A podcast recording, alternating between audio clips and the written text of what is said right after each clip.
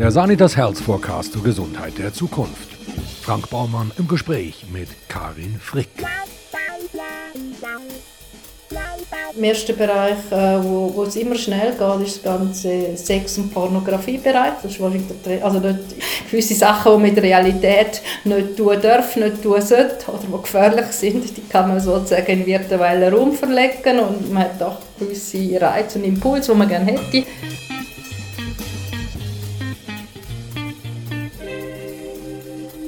Karin Frick studierte Volkswirtschaftslehre an der Universität St. Gallen. Sie war in verschiedenen Positionen im Bereich der Zukunftsforschung und des gesellschaftlichen Wandels tätig. Unter anderem war sie Geschäftsführerin der Schweizerischen Vereinigung für Zukunftsforschung und Chefredaktorin der GDI Impuls des Gottlieb Duttweiler Instituts. Die Ökonomin beobachtet und analysiert seit 30 Jahren Trends und Gegentrends in Wirtschaft, Gesellschaft und Konsum und ist Leiterin Research und Mitglied der Geschäftsleitung des Schweizer Thinktanks GDI. Karin Frick hat zwei Söhne und läuft Marathon. Karin Frick, Sie analysieren seit 15 Jahren Trends und Gegentrends. Ja, wie entsteht denn eigentlich ein Trend? Ein Trend, ähm, je nachdem, Trend ist eigentlich eine Abweichung von der bestehenden Normalität. Das ist vielleicht ein Fehler, ein Zufall, aber es kann gewissermaßen eine Bedeutung gewinnen und das ist, wenn man die Vorstellung hat, ein Trend ist eine lineare Entwicklung, ähm, ist sie ein Trend ist eigentlich keine lineare Entwicklung. Ich glaube, man hat eine falsche Vorstellung von Trend. Äh, und Trend ist heute zuerst ein Begriff, äh, so quasi Synonym, etwas ist neu. Es ist eigentlich Propaganda für eine Entwicklung, die man gerne hat, und dann nennt man das Trend. Äh, die Realität ist so, man kann sich vorstellen, Trends, Entwicklungen, das ist ein bisschen wie wie man ein paar Steine in ein Gewässer wirft und dann gibt es so, sozusagen Wellen, aber es ist nicht berechenbar. Und tendenziell, wenn man in einem Kontext ja, vor allem von wirtschaftlichen Entwicklungen, von Trend und Mode redet, dann hat man immer das Gefühl, ich kann das programmieren. Oder? Das wird der nächste Hit für Klamotten, für Musik, für Bücher, aber das ist sozusagen, ich glaube, das entspricht nicht der Realität, aber es funktioniert sozusagen als Propaganda für eine Idee, weil dann alle glauben, es ist ein Trend und eine gewisse Anziehungskraft hat das Wort immer noch. Welches ist aktuell der wichtigste Trend? Oder ist es gerade ein Trend, dass alles widersprüchlich ist und dass es gar keine klassischen Trends mehr gibt? Ähm, es ist ein bisschen wie in der globalen Politik. Wir haben eine Gleichzeitigkeit von vielen Entwicklungen, die gegenläufig sind, sich teilweise verstärken, teilweise aufheben. Also es sind sozusagen, wir sagen wir globale Politik, wo es früher so mehr oder weniger zwei Blöcke gab, wo sich gegenübergestanden sind und der eine ist mal besser gewesen. Und, und heute haben wir ganz viele parallele Entwicklungen. Man sieht auch, es sind tendenziell wenige große Entwicklungen, die noch fassbar sind, um ein Beispiel zu machen. Es hat, sage ich, nach Red Bull, ich mache das Konsumbeispiel, eigentlich fast keine Marke mehr geschafft, wirklich global wichtig zu werden, oder so, dass sie global richtig bedeutend war. Und? Und Schuhe? Ja, das ist lokal. Ähm, was ich aber sagen will, es ist ganz viel schwieriger geworden, überhaupt auf etwas zu kreieren, wo, wo wirklich so eine universelle Bekanntheit hat, dass es eine quasi übermächtige Entwicklung ist. Es gibt, ich komme nochmal zurück zum Getränkemarkt oder nehmen wir fast bei Bier. Es gibt ganz viele lokale Sorten. Es gibt einfach Entwicklungen, die lokal gewisse Bedeutung haben, aber, aber nicht global. Und ich würde jetzt der, der Onschuh dazu zählen. Das ist in einer gewissen Nischen und in der Schweiz ist er allgegenwärtig. Also da sieht man, wenn man rausläuft, praktisch in jedem Dritten sieht man so einen Handschuh. Aber ich glaube, wahrscheinlich schon, wenn man auf Deutschland geht, sieht man sehr viel weniger. Gut, Sie als Marathonläuferin tragen ja sicher keine Handschuhe. Das hat natürlich auch den Vorteil, dass Sie kein Steinchen aus der Sohle rauskribbeln Das macht mich zum Beispiel wahnsinnig. Und der Beste ist ja, ich habe sogar wenn ich gar keine Handschuhe trage, also wenn ich, wenn ich normale Halbschuhe mit Ledersohle trage, manchmal das Gefühl, ich habe ein Steinchen in der Sohle. Ich habe also quasi Phantomschmerzen? Also ich habe Handschuhe hauptsächlich, also für beides, zum Laufen und zum Freizeit. Mich nehmen noch die multisensorischen Trends wunder. Es geht ja im aktuellen Health Forecast Buch, wo übrigens richtig sehr super gemacht ist, um die ganzen Sinn. Und da nehme ich mal Wunder, ähm, wie sich das Internet of Sense entwickeln wird. Wie man also andere Sinn, wie Schauen und Hören, in der digitalen Welt integrieren kann. Was für eine Entwicklung kommt denn da so auf uns zu? Ja, also wir kriegen sozusagen mit allen neuen Gadget-Tools, kann man sozusagen wie unsere Sinn erweitern, um äh, also es ist gewissermaßen, äh, und immer wenn man unsere Sinn kann erweitern kann man auch neue Welten entdecken. Also das ist mit dem Mikroskop so gewesen. Also das sind Sachen, wo man von freiem Auge nicht zugänglich sind. Das ist mit dem Teleskop so gewesen. Äh, das ist auch mit supersensiblen Mikrofonen, also sozusagen, und das heißt jetzt auch durch das, was wir jetzt machen, also wir sehen uns jetzt per Zoom, oder? Vorher hätten wir uns können hören, wir konnten das wir könnten uns da auch in anderen Raum treffen. Äh, also es sind immer feinere Auflösungen, also alle sind quasi in, in höchster Auflösung verfügbar, aber immer auch Sachen sichtbar, äh, die vorher nicht sichtbar waren. Also insofern, dass jetzt auch das, das was wir im Bild sehen, äh, zunehmend auch dreidimensional kann sehen, dass ich quasi um sie könnte umlaufen. Also wir sind jetzt noch nicht mit dem Zoom dort, aber eigentlich können, können wir uns also verhalten, als ob wir im gleichen Raum wären und uns aus unterschiedlichen Perspektiven sehen. Also eigentlich passiert mit den Technologien, was wir als Endnutzer haben oder so, haben wir wie eine Erweiterung von unseren Sinn sinneserfahrenen Möglichkeiten. Sie sagen ja, die digitale Durchdringung von unserem Leben sei ein Segen für unseren Sinn. Warum? Also ich bin grundsätzlich optimistisch. Ich sehe, äh, mehr Möglichkeiten haben immer auch Fortschritt gebracht. Also ich schätze das so ein, also dass wir ein Teleskop haben, dass wir ein Mikroskop haben, hat mindestens die Optionen, wie wir das Leben kann gestalten erweitert. Ähm, es, mag Leute geben, die das als Blog sehen und sagen, es wäre vielleicht besser gewesen, wir wären in irgendeinem Status stehen geblieben, dann hätten wir uns nicht so fest vermehrt und wir hätten nicht so viel Natur zerstört. Also ich sehe die Zweischneidigkeit. Ich persönlich lebe sehr gern lieber heute als vor 200 Jahren oder als vor 100 Jahren und schätze sozusagen nutzen auch das, was möglich ist, das Leben zu gestalten, auch eben dank dieser Technologien ich schätze es auch, dass man sich den Radius, den Bewegungsradius, den wir haben, in jeder Beziehung, dass der grösser geworden ist. Ein Stück weit ist es eine Erweiterung vom Wissen und das finde ich per se mal positiv. Ich sehe natürlich auch, dass jede Neuentwicklung hat auch negative Folgen, aber man muss auch sehen, es hat ganz viel. Also ich glaube immer noch so etwas wie Fortschritt, dass das möglich ist, ich, auch im Wissen dass es Nebeneffekt hat. Einer von den Nebeneffekten ist natürlich auch der Impact, den die Digitalisierung auf unsere Gesundheit kann haben. Ich denke da jetzt gerade zum Beispiel an jüngere Menschen. Also je nachdem, wie wir mit den verschiedenen Tools umgehen, kann es also schon einen signifikanten Einfluss haben, oder? Absolut. Also es hat einen Einfluss. Es hat einen Einfluss auf unser Verhalten, auf unsere Gewohnheiten. Ich meine, das hat aber also so gesehen ähm, es ist natürlich immer auch eine Angewöhnung. Ich mache ein anderes Beispiel. Auch das Auto hat einen massiven Einfluss auf unsere Gesundheit, weil wir haben uns nachher viel weniger zu Fuß bewegt. Also wir gehen jetzt ins Fitnesszentrum oder wir gehen extra spazieren, wenn wir uns bewegen wollen. Oder? Und gesagt, ich meine, wir sind mal irgendwo unterwegs gewesen, am Joggen, mein, Sohn, mein einer Sohn ist mitgekommen und hat gesagt, stell dir mal vor, vor 100 Jahren hätten die gefunden, wir sind völlig wahnsinnig, dass wir einfach Energie verbrauchen. Wir rennen da im Feld um, einfach so, für nichts, nichts zu erreichen. So ein Energieverschleiß. Also, und das heißt, es gibt einfach wie Verschiebung, ich glaube, es gibt Anpassungen. Ich sehe, dass temporär, also wir haben sozusagen eine, Bewegungsarmut gehabt, die negativ ist für die Gesundheit. Das kann sein, wenn man jetzt nichts anderes macht, als sich nicht mehr bewegt nochmal und, und den ganzen Tag ähm, vor irgendeinem Bildschirm sitzt, dann ist das auch negative Auswirkungen von Gesundheit.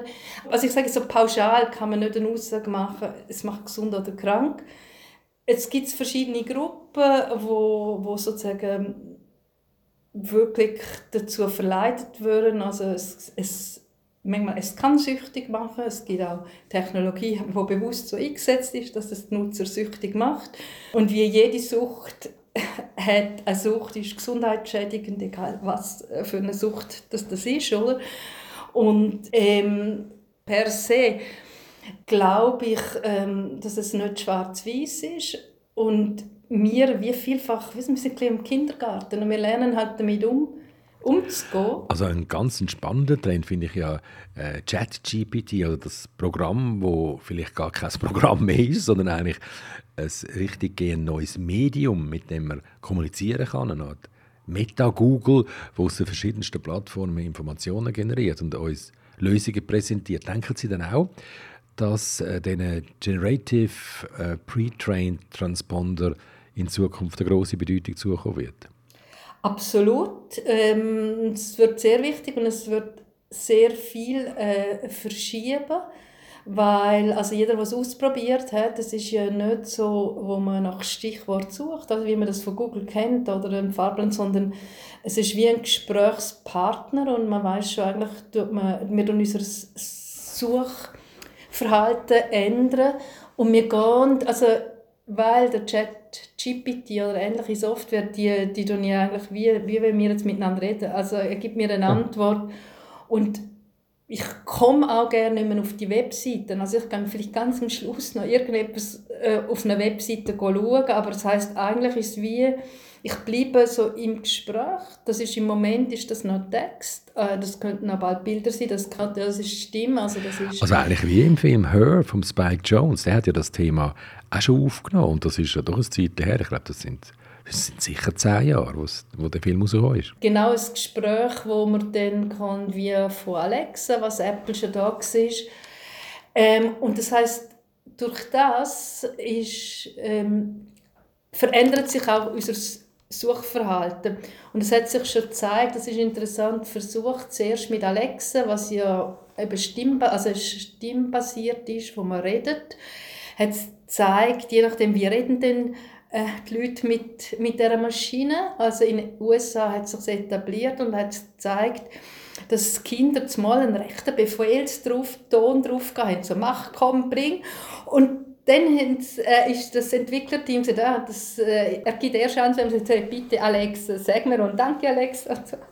Also wenn antwortet sie, oder? Das ist noch spannend, weil es gibt wirklich ganz andere Interaktionen, wenn man nicht wie Stichwort googelt, man hat eine andere Sprache. Wenn das als Ton zurückkommt, dann reagiert man intuitiv anders, ich meine, als, als wenn das irgendwie eine Liste ist von Text.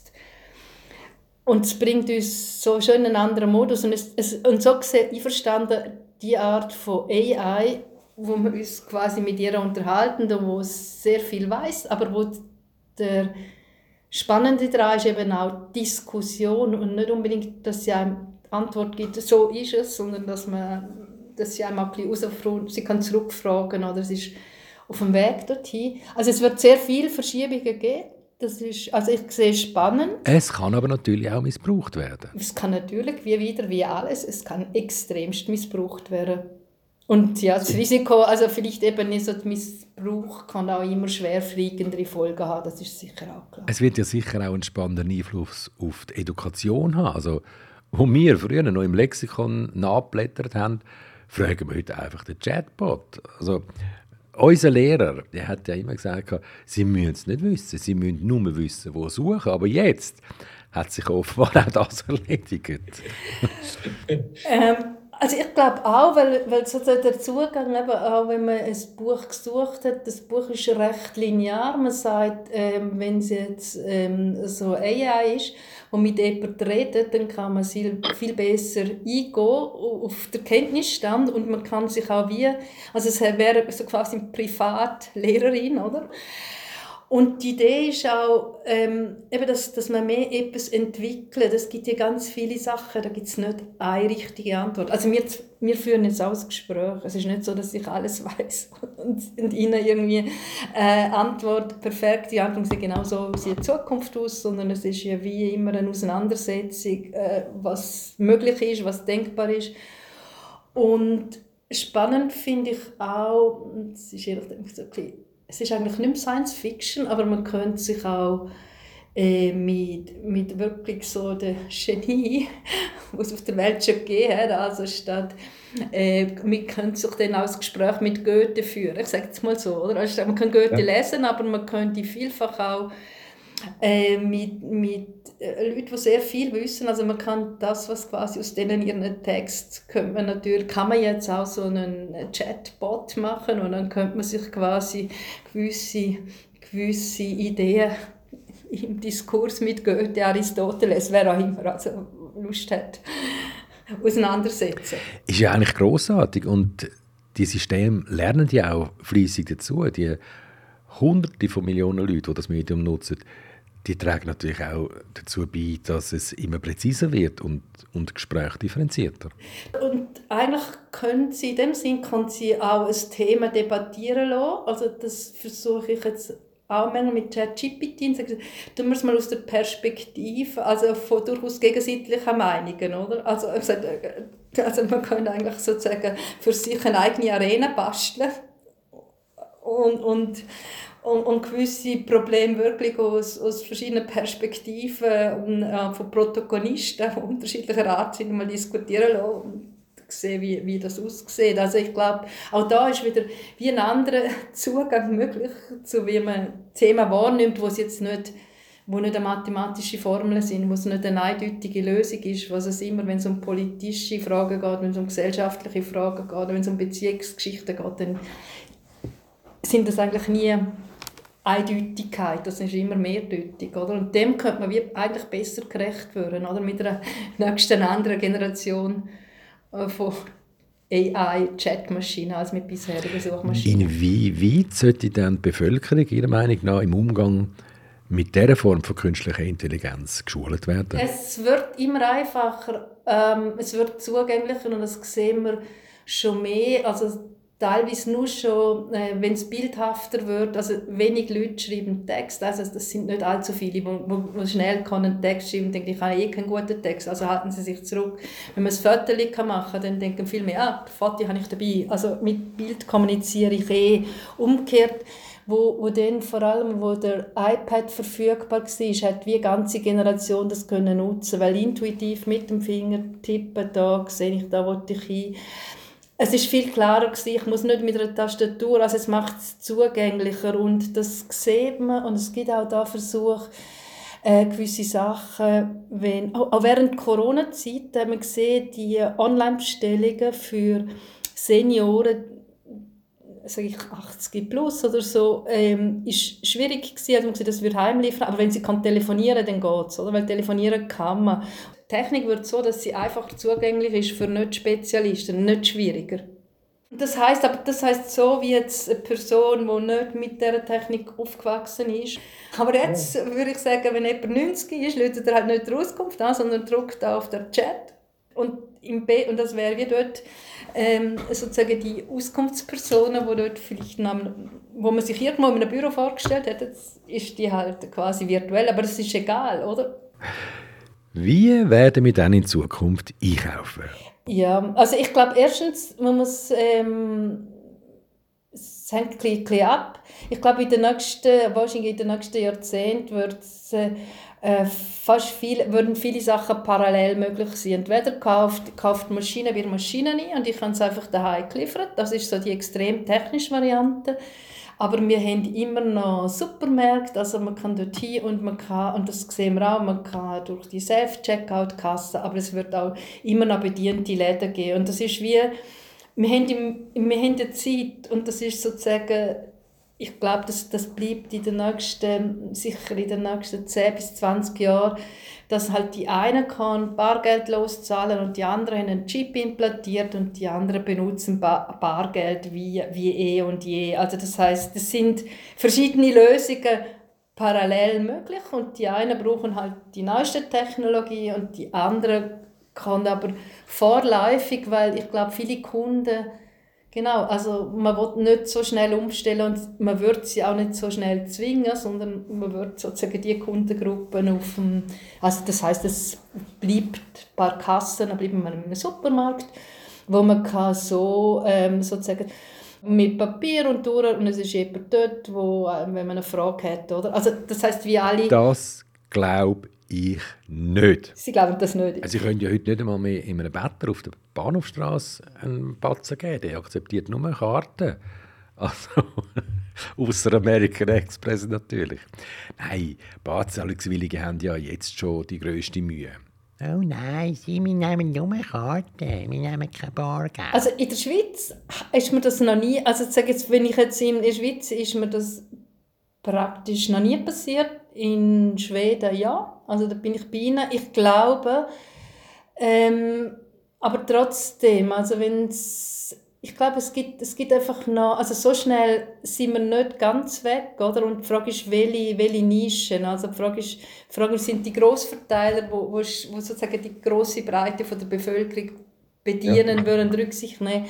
Es ist auch theoretisch, ich meine, jüngere Generationen, die informieren sich fast nur noch online, die lesen praktisch keine Printmedien, aber trotzdem hat es halt Printmedia-Abo nimmt nicht zu, tendenziell ab. Äh, und es ist auch ein äh, eine Altersgruppe. Aber es, es tut sich wie so langsam auswachsen. Oder? Ich sage jetzt, ob es 20 Jahre noch gibt, aber es wird nicht von heute auf morgen umgestellt bei den Sachen, wo, wo grosse Mengen äh, von Menschen betreffen, wo Mehrheiten betreffen. Wäre eine Abschaffung vom Bargeld, also jetzt einfach mal rein ökonomisch gesehen, nein, und auch sozialpolitisch gesehen natürlich, wäre das ein Vor- oder ein Nachteil? Ähm, ich sage es jetzt aus, meiner, also aus mir als Nutzersicht ist es convenient, also es ist praktisch, ähm, ich habe verschiedene Formen dabei, eigentlich Bargeld drucken, das ist hat, hat, hat, hat auch Kosten, oder? aber das ganze System, wie alle Systeme sind hyperkomplex und ich glaube, man kann es gerne nicht einfach beantworten, oder? Das sind, das sind so viele Abhängigkeiten, also es ist wie so gewisse System ja. kann man nicht so einfach abstellen, weil es hat Folgen, wo wir jetzt vielleicht im Moment gerne nicht, gerne nicht daran denken und ähm, bedenken auch, was ist bei einem, gewissen Zeit, bei einem Stromausfall, oder? Haben wir nicht gelöst. Kann keiner mehr zahlen. Also in der Situation, also so ein gewisses Backup, möglicherweise haben wir, das ist jetzt nur ein bisschen geraten, oder? Das Backup haben wir nicht ganz gelöst, weil darum haben viele noch so einen Click-Cache im Sack und sagen, ja, wenn ich dann im Handy keine Batterie habe und ich brauche irgendwas und niemand ist rum, kann man auch nicht durchtwinten.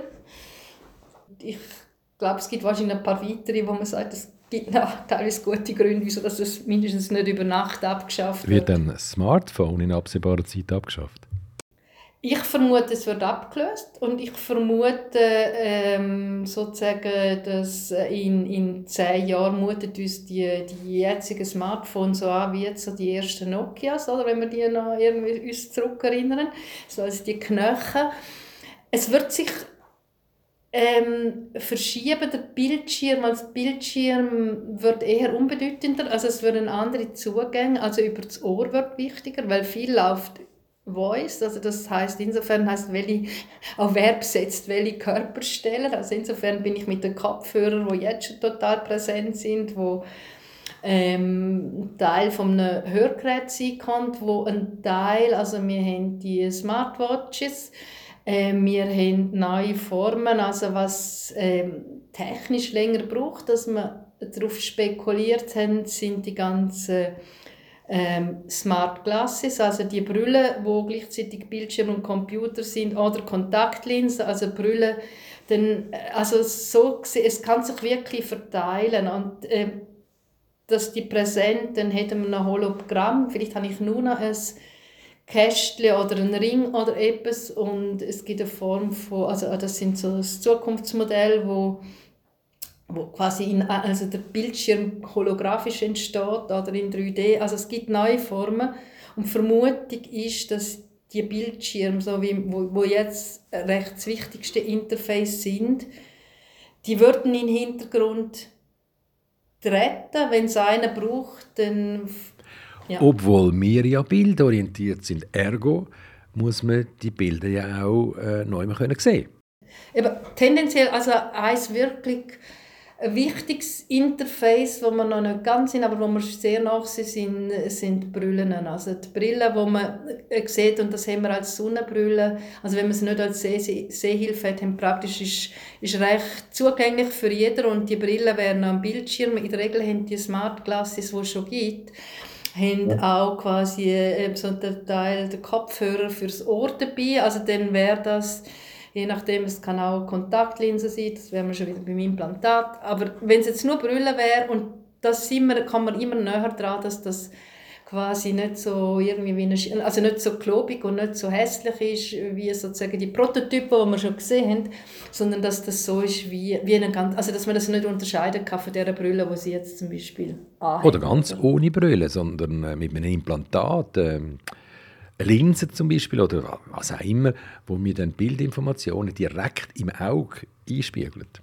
Und vor allem kommt das, also die Entwicklung kommt zuerst eigentlich ähm, ähm, für Menschen, wo, wo, wo sehr eine starke Sehschwäche haben oder wo, also wo ein Augenleiden haben, oder? weil das sind sozusagen, also wo man technisch unterstützt, sozusagen äh, äh, künstliche Retina oder verschiedene Teile. Also es ist möglicherweise zuerst sogar mehr so ein Implantat, eigentlich nicht für die normal Sehenden oder für die Leute, wo man mit einer Brille kann helfen kann, sondern ähm, und dann sagt man, das ist wie Hörgerät, oder? Das wäre sicher gesehen mit Leuten mit einem Handicap oder mit gewisser Schwerhörigkeit. Und dann sagt, ja, jetzt ist aber das Hörgerät, das ist das wichtigste Interface, es ist halt der Kopfhörer, aber falls jemand noch schlecht hört, ist es einfach wie eine Funktion, ist halt, dass, es auch noch, dass man auch noch besser hört, aber sonst ist es wie, wie sozusagen das normale ein Interface und alle haben Hörgeräte,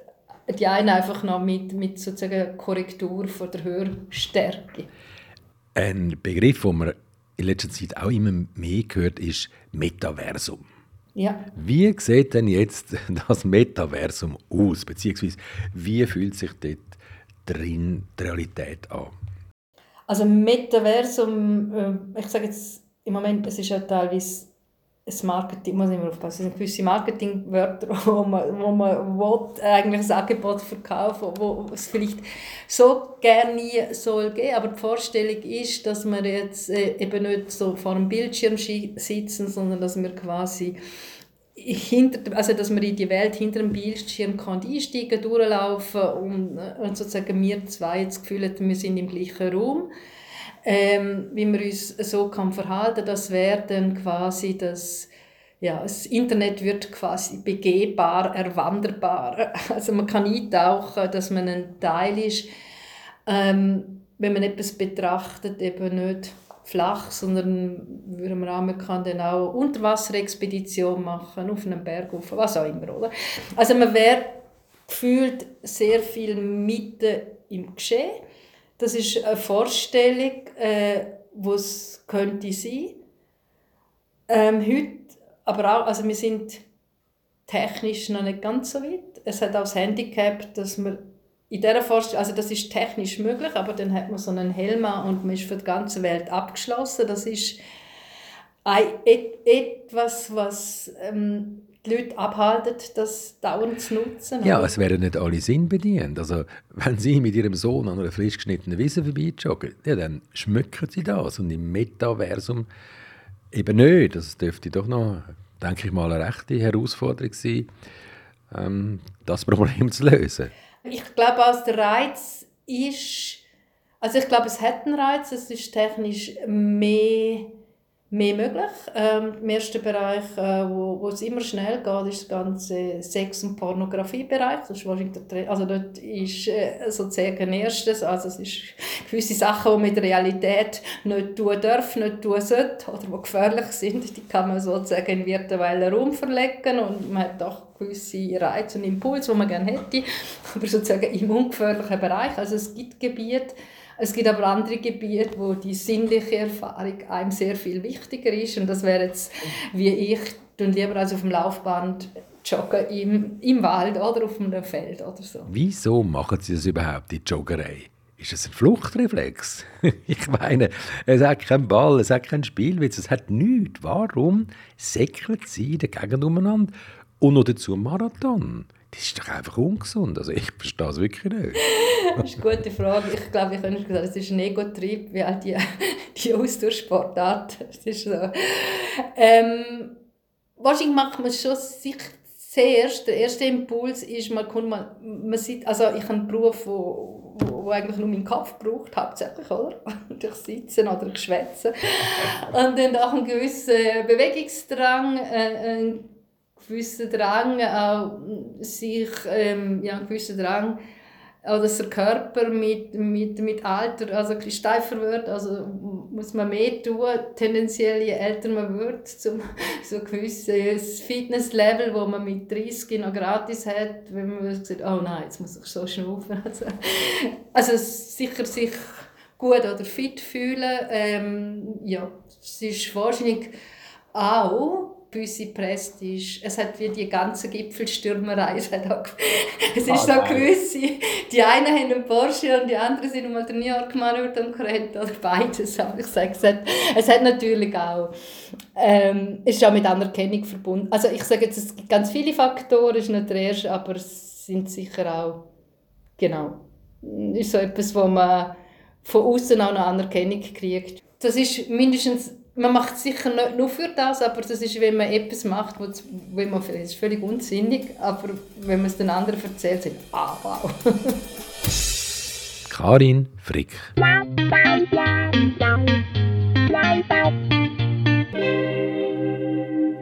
Wenn Sie mögen, was Sie hörten, abonnieren Sie uns und bewerten Sie uns. Und empfehlen Sie uns fleißig weiter. Ja, und den Bestseller Sanitas Health Forecast, den gibt's überall dort, wo es gute Bücher gibt.